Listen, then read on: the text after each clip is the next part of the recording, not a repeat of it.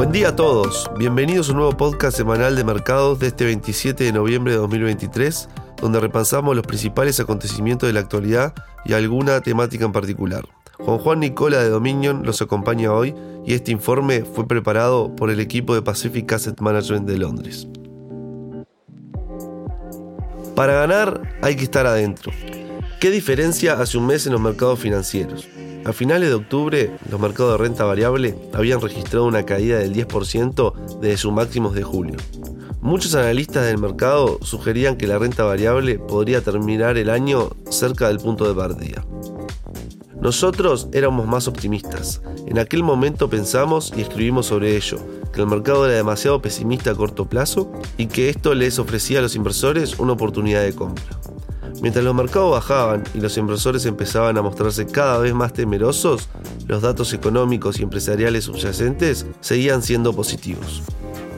Los datos del PIB estadounidense del tercer trimestre fueron muy sólidos y superaron con creces las expectativas. La inflación estaba bajando en casi todas partes y cada vez estaba más claro que la Reserva Federal probablemente había dejado de subir las tasas de interés. Los resultados empresariales de la temporada de beneficios más recientes también fueron mejores, en promedio, de lo esperado para las empresas estadounidenses de la mayoría de los sectores de la economía. Y teníamos razón en ser más alcistas. En octubre, el sentimiento era demasiado pesimista. Desde entonces, hemos visto un repunte del 11% en las acciones, utilizando el Standard Poor's 500 como indicador. Y no estamos lejos de alcanzar nuestros máximos históricos en algunos índices bursátiles. Nuestro principal fondo de renta variable mundial, Global Trends Manage, está marcando nuevos máximos anuales y en dólares ha subido un 23% en lo que va del año. La velocidad a la que pueden girar los mercados, especialmente cuando el sentimiento es excesivamente bajista, es una lección para todos los inversores. Una lección cara para los inversores que no invierten lo suficiente o que han estado vendiendo activos de riesgo de alta calidad en respuesta a la debilidad de corto plazo de los mercados. Es habitual que los inversores respondan al temor generalizado de los mercados a un movimiento a la baja de corto plazo con la decisión de vender sus inversiones de renta variable para reducir el riesgo. El problema es que esto crea un nuevo riesgo. El riesgo de perderse las ventajas de una recuperación de los mercados que refleje la solidez de los fundamentos. Una parte considerable de la rentabilidad a largo plazo de los inversores procede de permanecer invertido durante los periodos de debilidad a corto seguidos de fuertes recuperaciones de los precios. Los mercados se caracterizan y se han caracterizado siempre por este comportamiento de los precios. El sentimiento se inclina hacia una actitud más bajista, debido a la guerra en el Medio Oriente, una pandemia o cualquiera que sea la última noticia alarmante.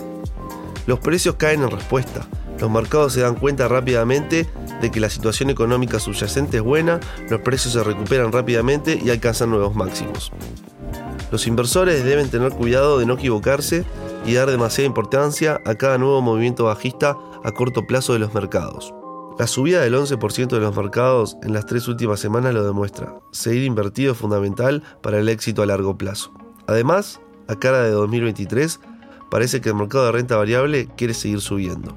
Y los mercados de renta variable que suben seguirán subiendo hasta que algo lo detenga. Por ahora, no parece que nada vaya a detener este rally. Síganos en Spotify y en Apple y nos vemos en el próximo episodio.